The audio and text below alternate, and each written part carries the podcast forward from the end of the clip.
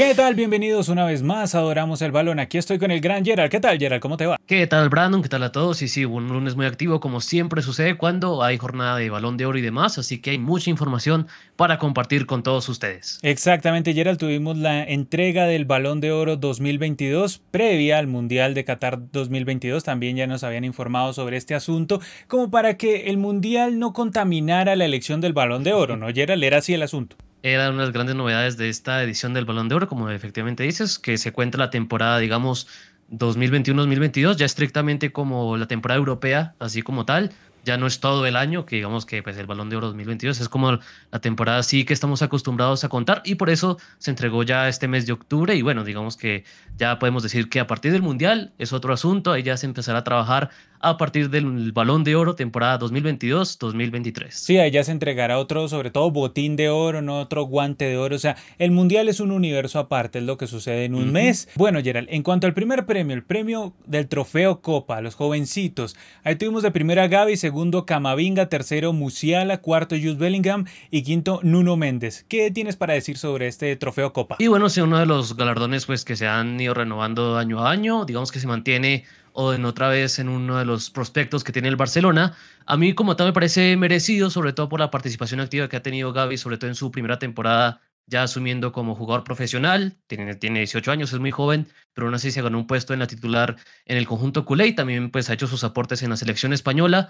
Eh, también es cierto que tal vez el premio estaba muy abierto. Eh, de pronto Camavinga, por haber protagonizado pues, los títulos con el Real Madrid, en ciertos apartados podría haber merecido un poco más. Eh, Musiala y Bellingham también tienen números interesantes en cuanto a goles y partidos, pero bueno, me parece que, digamos, si se cuenta lo individual como tal, que esa es otra de las novedades que traía este balón de oro, es que todo se analiza el aporte del jugador como tal, no, no todo, pues todos los títulos o lo que haya conseguido el equipo de forma colectiva, sino que el aporte individual de cada uno me parece que se justifica, es cierto que era muy abierto, muy peleado este, este premio. Algunos pues ya decían que era recontra favorito Gaby. Gaby sí una de las grandes promesas, ahí estaba junto a Pedri también su super amigo. A ver, pero en términos de quién se destacó más, yo le hubiera dado una manito a Camavinga, o sea, en cuanto a quién se destacó más. Sí, porque es, que. diría que partió mucho de, la banca siempre, ¿no? No tampoco, no fue como tan titular. Pero fue muy clave, o sea.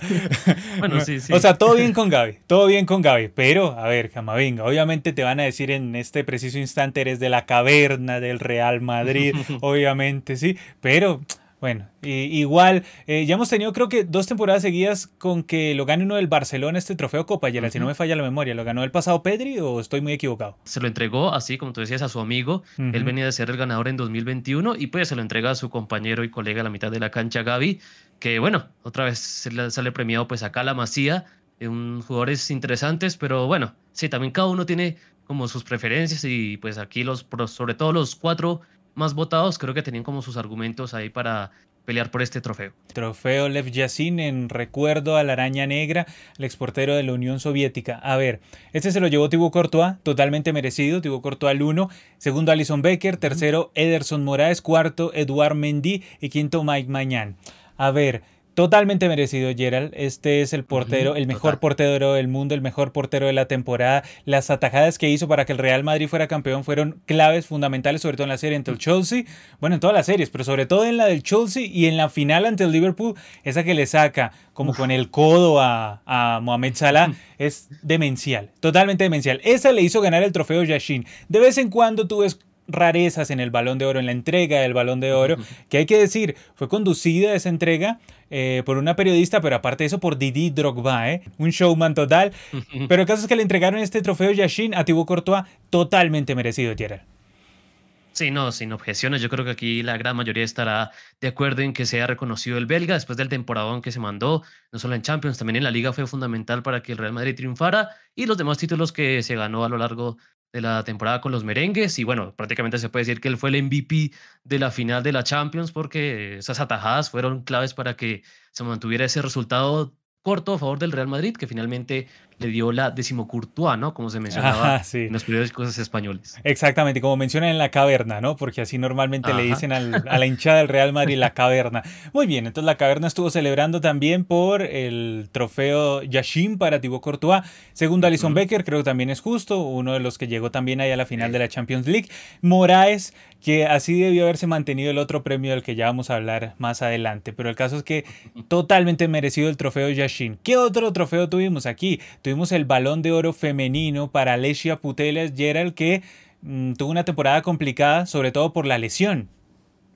Sí, sí, digamos que llega prácticamente al final ya de su actividad en el club, en los clubes, por eso se perdió la Eurocopa femenina, pero dentro de todo pues dejó su huella fundamental para que el Barcelona conquistara pues la Liga Iberdrola, la Copa de la Reina, la Supercopa de España y pues también llegara a la final de la Champions, fue goleadora de la Champions y otra vez un temporada donde la jugadora española, la catalana, que bueno, se convirtió en la primera jugadora que gana dos veces de forma consecutiva el balón de oro, así que bueno, sigue ahí dominando con su dinastía, cierto que la tendremos muy inactiva porque se lesionó la rodilla, se, se rompió los ligamentos, estará pues aproximadamente a mitad de año el próximo ya estará volviendo por ahí a los campos de juego. Él lo recordó, fue como emotiva ahí como ese reconocimiento y demás, pero yo creo que aquí también hay poco que discutir, eh, absolutamente dominadora, más allá de que no, no, no jugó la Eurocopa y pues la Eurocopa no la ganó España, pero de todas maneras en cuanto a fútbol de clubes, el, Barcelona sigue siendo muy dominante en fútbol femenino. No, sensacional, Gerald. Aparte de ella,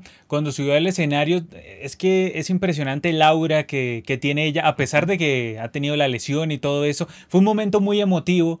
Y cuando le entregan el balón de oro, aún más emotivo. También cuando le agradece a su mamá y cuando sale ese video tan emotivo en el que la mamá está ahí hablando. No, sensacional, sensacional absolutamente todo. Eh, la mejor jugadora del mundo. Y, y también estaban destacando ahí la asistencia en ese partido que tuvieron de Champions League eh, Barcelona contra Real Madrid, esa asistencia histórica en donde rompieron absolutamente todos los récords, Gerard. Sí, no, 91 mil personas, o sea, ya rompió todos los récords en cuanto a registros de asistencia de un partido femenino y pues vaya que era un marco, recuerdo que era tal vez como cuartos de final de Champions, si no estoy mal, eh, que bueno, el Real Madrid estaba debutando en esa ocasión, llegó a esta instancia, pero pues cayó de forma eh, contundente ante un Barcelona que es el referente hoy por hoy del fútbol femenino a nivel clubes, a nivel europeo, más allá de que no conquistó la Champions, es subcampeón actual, pero eh, sí, también para destacar todo lo que fue ese, ese logro por parte del Barcelona y por parte también del fútbol femenino en general, que viene ganando espacio, y eso lo demuestra, y pues importante también que se consolide esta figura Alexia, que es una de las principales estrellas del FUTFEM, y eh, bueno, ya veremos cómo se irá desarrollando su carrera, a pesar de que, como decimos, estará un tiempo, un buen tiempo inactiva. Sí, sí, bastante complicado eso, pero como te digo, Gerald, ella transmite como un aura tan positiva, o sea, me cae bien, me cae bien, me cae bien, bastante bien, Alexia Putelas. Muy bien, ¿y quién ganó el Balón de Oro? Obviamente Karim, el gato, el, es, él es inevitable, es intratable, el gato Karim Benzema, que además metió una pinta, Gerald, la pinta que metió Karim Benzema, o sea, si tú vas por ahí desprevenido y dices, ¿este es futbolista? O sea, claro, porque es que... Un chico de jazz. Claro, sí, ¿no? Un académico el académico del gol. También. aunque decían que su pinta estaba inspirada un poquito en Tupac, eso decían. Todo bien con Courtois, yo le reconozco a Courtois que tuvo un rendimiento sensacional, pero es que lo de Karim Benzema, aparte Karim Benzema que cada vez que llegaba y hacía uno o dos goles en un partido de Champions, siempre llevaba la apuesta más alta, subía aún más, él mismo su propia vara y llegaba y decía que él estaba confiado, o sea, nada, en él no actúa el antipoder, en él no actúa nulo mufa, ah, no, no, esas bobadas no actúan en él, ¿no? Entonces eso es lo que me encanta de Karim Benzema. Aparte, como te digo, ayer era un momento bien emotivo. También vivió Karim Benzema cuando recibió el balón de oro de manos de Zidane, uno de sus ídolos. Sí, y además eh, Zidane que había sido el último ganador francés del balón de oro. Entonces todo, todo lleno de simbolismos. También le agradeció a Ronaldo, pero el fenómeno, no a Cristiano, sino a Ronaldo el brasileño, Ronaldo Nazario, le agradeció a uno de sus dos ídolos, los dos ídolos, tanto Ronaldo Nazario como Zinedine Zidane. Momento supremamente emotivo. También subió su hijo, subió su señora madre. Entonces,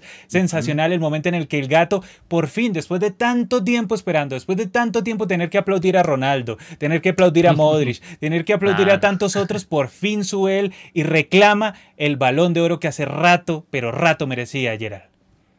Sí, no, una clase total como su pinta, como su juego un fuera de serie totalmente este Benzema, que es brutal este dato que estaba repasando ahorita, que era que marcó 15 goles en la Champions, pero 10 de ellos llegaron en la etapa del mata-mata, hat-trick contra el PSG, hat-trick contra el Chelsea, también en la vuelta eh, definiendo para ayudar al Real Madrid a superar esa instancia. También le metió dos goles al City, metió el definitivo ya para el, en el Bernabéu para eh, llegar a la final. Es cierto que tal vez le faltó su golcito y una gran definición, tuvo uno que se lo anularon, pero de todas maneras un, un pedazo de, torneo que se mandó, sobre todo en la Champions, una actuación individual pues eh, recontra poco vista antes en la historia del torneo y pues también destacar que fue Pichichi en la liga, que ganó la Supercopa de España, que ganó la Nations League con Francia, así que bueno, un temporadón como pocos. Eh, gana su primer balón de oro, uno de los más veteranos en la historia en conseguirlo y el quinto francés en la historia, así que recontra mereció para el gato que ya es de oro. Gerald, si no estoy mal desde Matthews, que fue el primero que recibió el balón de oro, este es el ganador del balón de oro más longevo. El premio polémico es al mejor equipo de la temporada que según France Football fue el Manchester City, Gerald. ¿Por qué? Y eh, por ganar la Premier y ya, tal vez. Era pues como, bueno, no sé si tendrán alguna otra evaluación como institución en general y todo eso, pero pues si había que evaluar méritos deportivos y el club que había más brillado en la temporada, pues evidentemente pues el Real Madrid tenía todas las de ganar después de ese pedazo de Champions que se mandó y pues de paso haber ganado la Supercopa de España, la Liga, que no es poca cosa. Entonces bueno, también hay un poco lo que hablamos a veces de que estos premios un poco extra como para compensar un poco, ¿no? Para quedar bien en todos los apartados. Exactamente, este también es el balón de oro de los diplomáticos, un balón de oro diplomático, Gerard, porque le entregas el premio al mejor equipo al City, ¿por qué? En compensación porque no pudo ganar la Champions, pobrecito.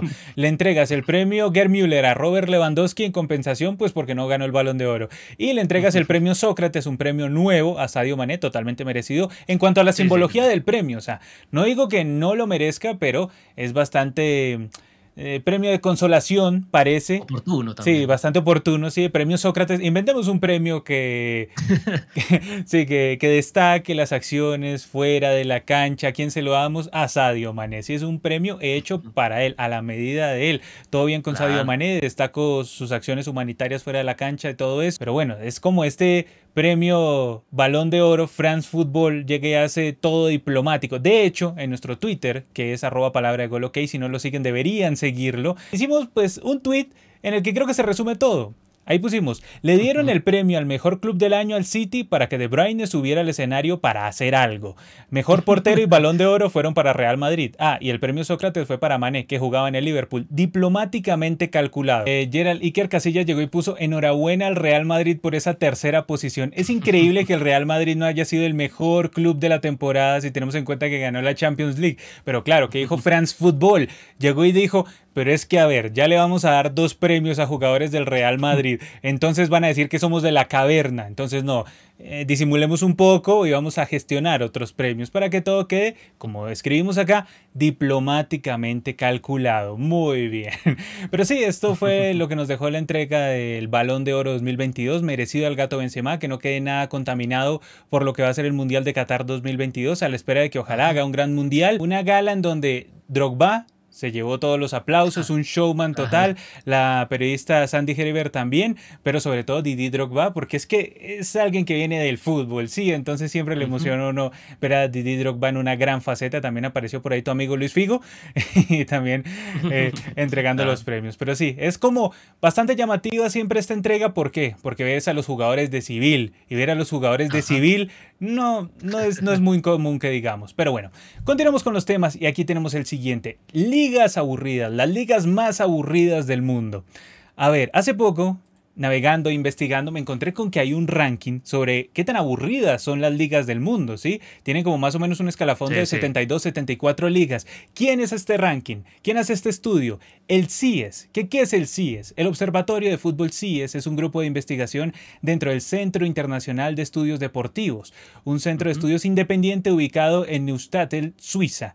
El Observatorio de Fútbol está especializado en el análisis estadístico del fútbol y fue creado en 2005 por el doctor Rafael Poli y el doctor Luis Ravenel. O sea, cada liga pusieron como en promedio cuántas chances de gol tiene por partido, cuántos goles se convierten por partido y cuántos penales se convierten por partido. Bueno, en cuanto a ocasiones de gol, la primera edición de Uruguay también es una de las que menos opciones por mm. partido tiene, tiene nueve por partido en promedio. La Liga Colombiana también es una de las que menos tiene, nueve y un poquito más por partido.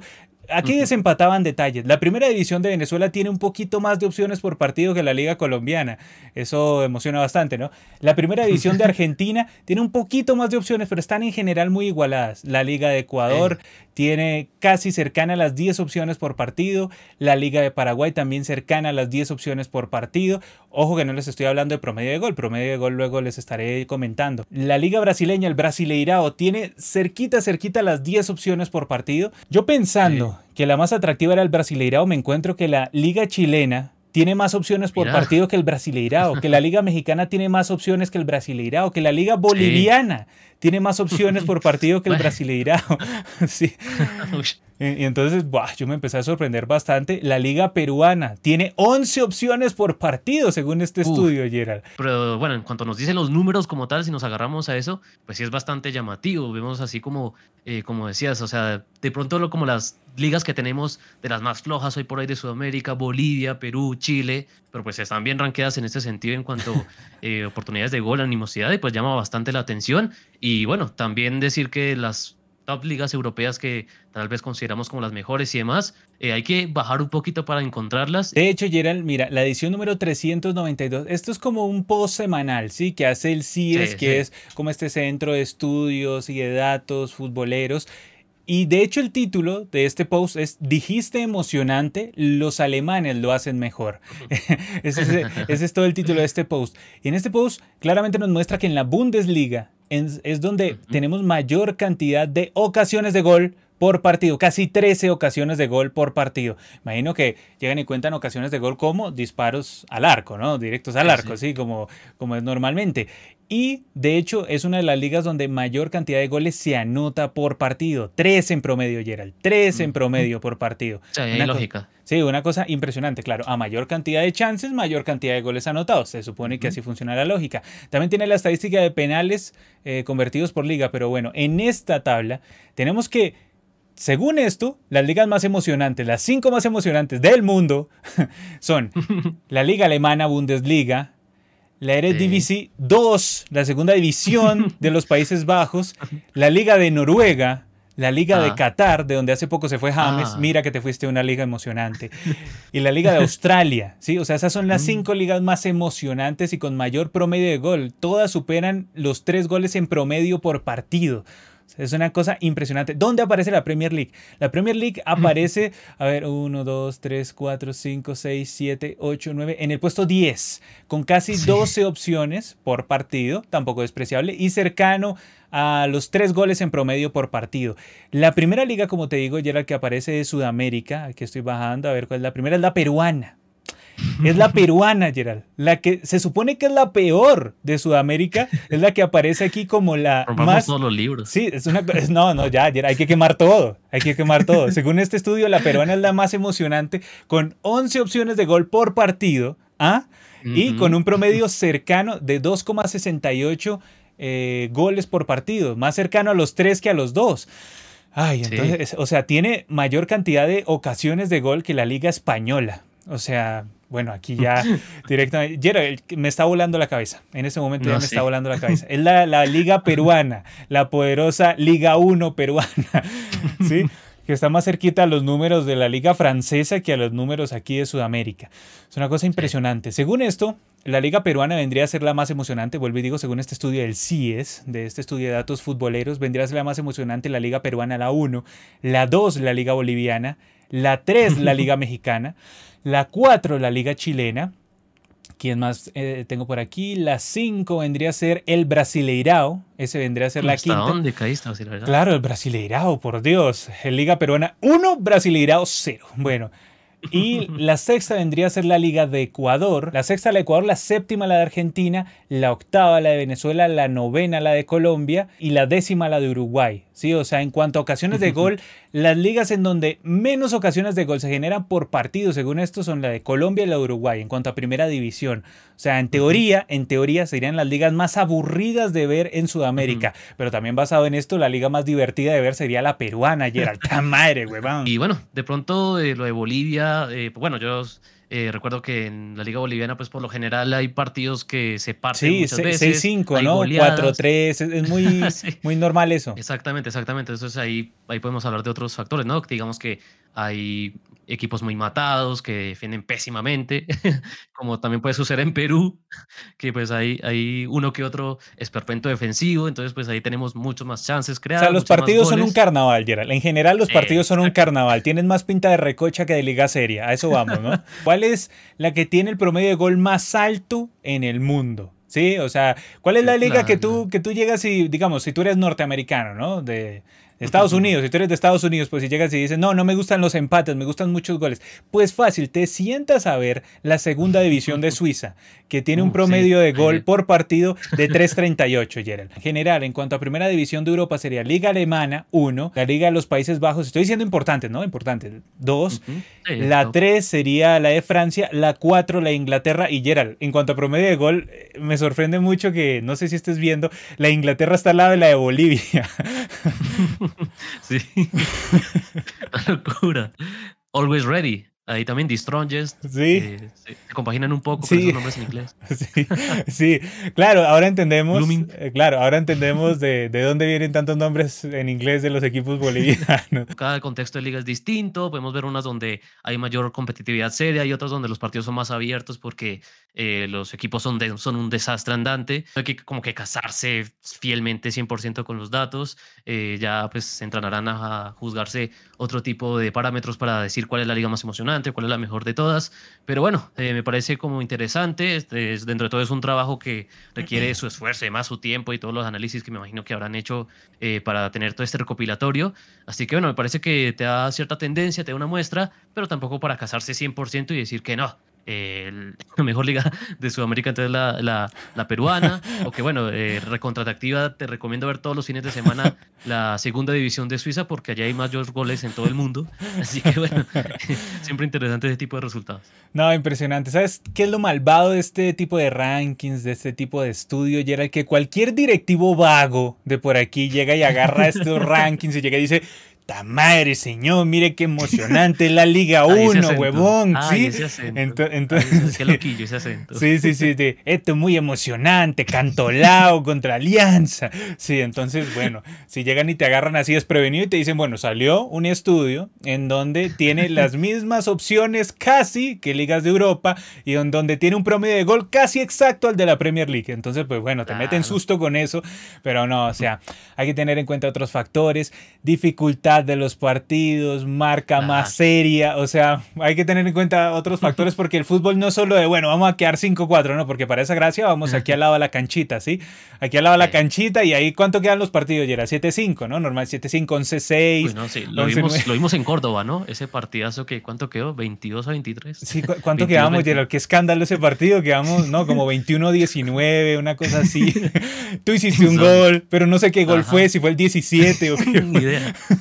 Sí, entonces, bueno, hay que tener en cuenta más asuntos que el fútbol no solo goles, sino también marca, táctica defensiva. No es ser un equipo ratonero, señor. No, que tengo la, lo que pasa es que tengo la camiseta de Perú justo aquí atrás. Gerald, no fue planificado esto, la tenía aquí atrás porque grabé algo. Un homenaje a la mejor liga. Sí, a la mejor liga. una cosa de locos. Ay, Dios mío. Una cosa de locos, una cosa de locos. Pero bueno, Gerald, hablemos de todos contra Qatar. Todos están contra el Mundial de Qatar. Mm. Tal parece que, son como las víctimas del asunto, ¿no? Hace mucho tiempo han fungido eh, como las víctimas del asunto. A ver, desde la designación del Mundial de Qatar 2022, varias ONG internacionales y medios europeos han criticado a la organización del torneo con respecto a su trato a los trabajadores migrantes, el lugar otorgado a las mujeres y a las minorías LGBTIQ. Para los medios y el gobierno catarí, estos señalamientos son solo mentiras, rumores y calumnias y hacen parte de una conspiración sistemática de difamación. En respuesta a esto, la FIFA ha dejado claro que todo el mundo es bienvenido a Qatar y también es, bienvenido a disfrutar la Copa del Mundo. También ha mostrado interés en la creación de un fondo de indemnización para las víctimas de accidentes laborales en las obras del Mundial. Gerald, ¿qué piensas de todo este movimiento? ONGs, Amnistía Internacional ha señalado pues que la, cifra de, de, trabajadores muertos llega a miles y se le ha insistido mucho, se ha presionado mucho y se ha hecho poco y nada dentro de todo de la organización como tal, pues efectivamente después de mucha, de mucha campaña y mucha presión, pues se ha mejorado un poco, pero dentro de todo me parece que se justifica pues estos señalamientos. Eh, recuerdo mucho pues ese video que hicimos en su momento sobre eh, que Qatar 2022, el Mundial Maldito, y pues ahí había pues un montón de información y digamos que entrevistas con los trabajadores y demás, que los tratos eran escalofriantes lo que se vivía allá. Entonces, pues bueno, me parece que se justifica como estos, todos esos alegatos han hecho algunos avances, pero pues después de mucho tiempo. Tuvimos más o menos hace una semana tuvimos toda esta movida en cuanto a medios de Qatar muy ligados al poder que denunciaron que hay como una persecución hacia ellos desde Europa, ¿sí? Entonces, entonces, de hecho, fue un diario, un diario árabe, Al-Shar, que publicó un dibujo satírico representando el trofeo mundial asediado por flechas. Esta es una información de AFP en donde ellos llegaban y como que trataban de defenderse en una editorial de este periódico que estimaba que la prensa europea dirigía un ataque rabioso contra el mundial en Qatar desde que fue anunciado en diciembre de 2010. Mencionaban ellos en, su editorial, paremos las campañas de difamación y cooperemos con un mundial que una a los pueblos. Y además publicó una entrevista con la antigua estrella del fútbol argelino, la Dar Belumi, quien aseguró que las campañas malintencionadas no desanimarán a Qatar. A ver, y esto fue lo que más me llamó la atención y que es como un dardo directo. Dice, constatamos que esos miserables medios crean este tipo de historias cada vez que un país que no es del viejo continente alberga el torneo. Me hace acordar mucho a lo que sucedió Gerald cuando iba a organizar el Mundial Brasil en 2014. o sea que siempre, siempre, había como una andanada de los medios europeos, sobre todo ingleses, péguele y péguele a la organización del Mundial de Brasil 2014, además que tuvo un timing terrible ese Mundial porque justo empezó a caer el precio del barril, justo el del barril del petróleo, digo, y que obviamente al ser una economía dependiente de muchos de estos precios, pues empezó a caer como ese milagro económico, no milagro, sino como esa bonanza económica que tuvo por, por algún momento Dilma Rousseff se atravesó todo con los juicios, luego vino el tema de corrupción, todo el asunto, las protestas, todo ligado a la plata que se invertía en los estadios, no se invertía en la gente, y todo esto hizo caldo de cultivo en los medios europeos para llegar y desacreditar a más no poder al Mundial de Brasil 2014. Gerald, ¿tú crees que aquí es algo similar, pero llevado como a otro nivel? Sí, sí, obedece varios patrones. Me acuerdo muy bien de su momento, todo lo que se hablaba de eh, las, lo insólito que se vivía en Brasil, que pues todo lo que se tapaba, toda la limpieza social y demás. Y es cierto, es cierto, obedece mucho también a que viene de Europa, pues todas esas denuncias. Pero bueno, son problemáticas que, como decías, coincidieron en el tiempo ahí. Lamentablemente, pues sucedió todo, todo lo que eh, terminó pasando al ambiente en los alrededores del Mundial de Brasil. Pues hubo una, mucho lío social en, justo en esos momentos. Gerald, hace unas semanas más o menos, y como una o dos semanas, salió una imagen que se volvió viral ¿sí? En donde, y de hecho que la, replicaron varios medios de comunicación. En Colombia estuvimos muy atentos a esto, en donde supuestamente había como, como, que tenías todo un manual de cosas que no podías hacer en Qatar. De acuerdo a las imágenes compartidas durante la permanencia en el país en el Medio Oriente, estas eran las supuestas prohibiciones para los turistas. Beber alcohol, la homosexualidad, la indecencia, blasfemar, no respetar lugares de oración, música y sonidos altos, tener citas, tomar fotografías a personas sin permiso. Sin embargo, aunque la imagen ha sido difundida de forma viral en Twitter y Facebook, la información no ha sido respaldada por la FIFA o el gobierno de Qatar. En realidad, la información fue difundida por una cuenta que respalda abro comillas, la identidad catarí. Sí, o sea, esta era la imagen para los que nos estén viendo ahí en YouTube y luego para los que nos van a escuchar en Spotify. Básicamente es todo esto que les mencioné antes, que Qatar te da la bienvenida, decía ahí la imagen, Qatar te da la bienvenida, pero es como demuestra tu respeto a la religión y a la cultura de la gente en Qatar, evitando este tipo de comportamientos, beber alcohol, la homosexualidad, la indecencia, eh, decir groserías, o sea, el club de la ironía no sería bienvenido en Qatar por la cantidad de, de, blasfemias que decimos por segundo. Sería deportado, Alejo, ¿sí? No respetar lugares de oración, eh, la música alta de los sonidos, eh, bueno, bueno, todo esto que ya les mencioné anteriormente, tomarle fotos a personas sin su permiso, las citas, todo esto. Bueno, entonces una completa locura, pero sobre todo para, para nuestra cultura, uno podría llegar y decir, bueno, pero tienes que respetar la cultura de ellos. Sí, pero es que aquí se supone que es un tema de dar y recibir, no es todo como de imponer, ¿sí? Entonces, ¿qué sucedió? Claro, ¿qué sucedió? Mira, la publicación, esta publicación que mencioné pertenece a una página catarí que contribuye, abro comillas otra vez, que contribuye a los valores islámicos. Aquí, gracias a nuestros amigos de la República.p, hicieron una búsqueda en cuanto a esto y se dieron cuenta que es una de estas típicas imágenes que llegan y se viralizan y bueno, todos los medios llegaron y agarraron esto como que no, este, este es el manual de conducta, estas son las normas que si alguien quiere ir allá, por favor no haga ruidos muy altos, imagínate en un mundial, ¿sí? En un mundial de fútbol, entonces gana tu selección y sales ahí, no, no, no pasa nada, eh, no vas a putear si el 5 no hace el pase, o sea, no vas a putear si no hacen un buen centro, o sea, por favor, ¿sí? De hecho, mira, la cuenta oficial de Twitter en español del Comité de la Organización y Legado de la Copa Mundial de Qatar 2022, Road to 2022, la pieza gráfica titulada Qatar Welcomes You, Qatar te da la bienvenida, que ha estado circulando en redes sociales, no es de ninguna fuente oficial y tiene información incorrecta. Los organizadores del torneo han dejado claro desde el principio que todo el mundo es bienvenido a visitar Qatar y disfrutar de la Copa Mundial de la FIFA 2022. Se lee en el comunicado. Igual, Gerald, yo creo que en realidad Qatar sí va a abrirle las puertas a todos, sí va a tratar de moderar sus pensamientos en cuanto a visitantes, porque Rusia ya lo hizo, ya lo vimos, ¿sí? O sea, esto, lo que sucede durante un mes es que se da, como en American Pie, la milla al desnudo, American Pie 5, un permiso sin culpa durante un mes, Gerald. Eso es lo que sucede. Sí, ¿no? O sea, se, abren prácticamente espacios de amnistía, ¿no? Donde pues ya no, no hay tantas reglas estrictas, como bien decía, lo vimos en Rusia. También de eso han hablado un poco los organizadores del Mundial, ¿no? Que pues habrá ciertos espacios donde se podrá beber alcohol, donde pues eh, se podrá vestir ya de una forma más habitual, como se hace en Occidente y demás.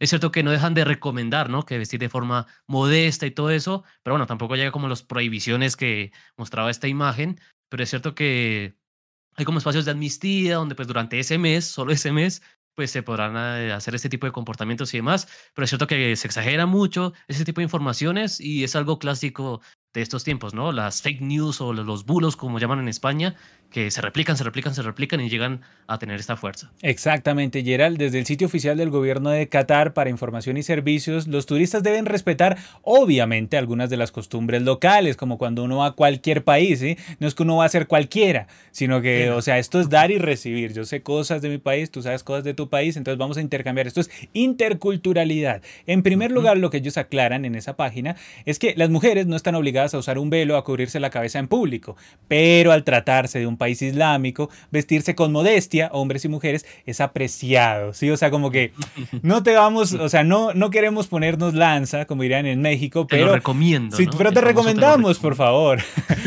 ¿Sí? Bueno, obviamente el consumo de alcohol está sujeto a procedimientos estrictos, esto sí se sabe y de hecho he visto varios documentales e informes desde Qatar que mencionan que solo se puede tomar alcohol en los hoteles y los turistas y todo esto. O sea, como que hay lugares regulados y de hecho van a ser como una especie, como bien dice Gerald, lugares de amnistía, por así decirlo, de amnistía de, del libertinaje, pongámosle así, ¿sí? pongámosle amnistía del libertinaje, ¿sí? Eh, y lo último que mencionan aquí, en cuanto a la vestimenta, se recomienda a los fanáticos que usen ropa con la que se sientan cómodos siempre que sea modesto. ¿Sí? Asimismo detallan que los actos indecentes en público están prohibidos. ¿Qué es un acto indecente? sí, o sea, un acto indecente puede ser, no sé, putear al 5 porque no hace un pase bien, putear al lateral porque no la centra.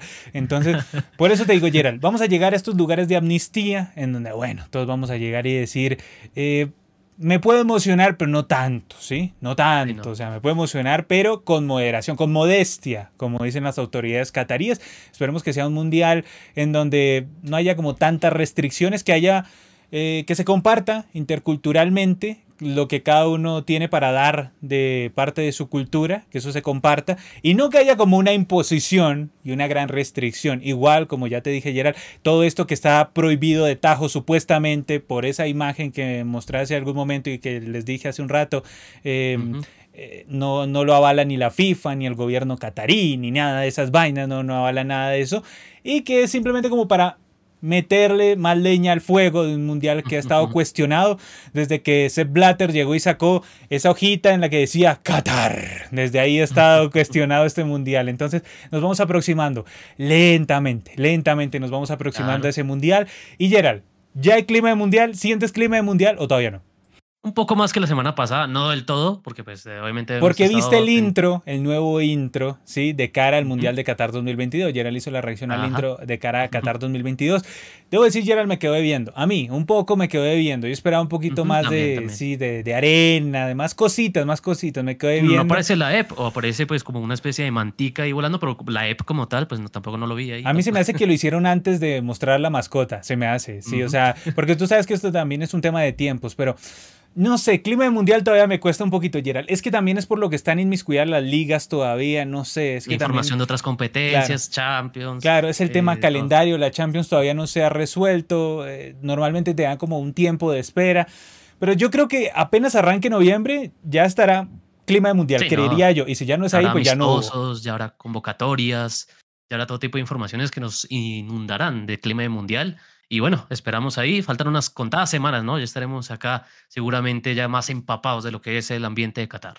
Gerald, tan raro es lo del asunto del mundial y tan poco clima de mundial hay, siento yo tan poco clima de mundial hay, que de hecho se cuadraron muchos amistosos muy cerquita del inicio del mundial. De hecho, hoy nos llega la información de que Colombia va a jugar contra Paraguay un amistoso un día antes, bueno, a escasas horas de la inauguración del Mundial en Qatar. Entonces es casi todo como un carnaval, Gerald. Solo les faltó cuadrar amistosos en medio de la fase de grupos. O sea. sí. No, de hecho, creo que no sé si. O sea, estaba viendo, pues, para la semana anterior que estuvimos viendo eh, como los nuevos amistosos o los amistosos que se han programado hasta el momento las elecciones sudamericanas, pues veía que justo precisamente el 20 hay algunos amistosos, más que todo entre selecciones europeas, que bueno, se hizo el intento como que no cuadran justamente con el horario del Qatar-Ecuador, pero aún así hasta el mismo 20 se supone que va a haber amistosos entre selecciones. No, ayer era un carnaval horrible, horrible, un carnaval horrible. Vamos a ver si nos acercamos más a al ambiente mundial que yo quisiera que hubiera. Pero bueno, una cosa es lo que uno quiere y otra cosa es lo que hay. Por aquí dice Gabriel Reyes. Hola, Gerald, hola, Brando. Para mí es un placer estar con ustedes. Gracias, Gabriel. Siempre nos está acompañando. A ver qué más nos comentan por aquí. John Melgar dice: Buenas noches, chicos. ¿Cómo están? Muy bien. Gracias por preguntar, John. Dice aquí Diego Alejandro. A ver que se me fue el mensaje de Diego Alejandro. Diego Alejandro. Taipe Cruz dice: Hola, palabra de gol. Eh, no me convenció ese segundo lugar de Mané. A mí me parece merecido, merecido dentro de todo el segundo lugar para Mané. Aquí dice John Melgar. Ahora que Benzema ganó merecidamente el balón de oro. Mirando en el horizonte hacia el 2023, todo pinta que el siguiente ganador podría ser el Vikingo Holland. Veremos qué pasa en el transcurso.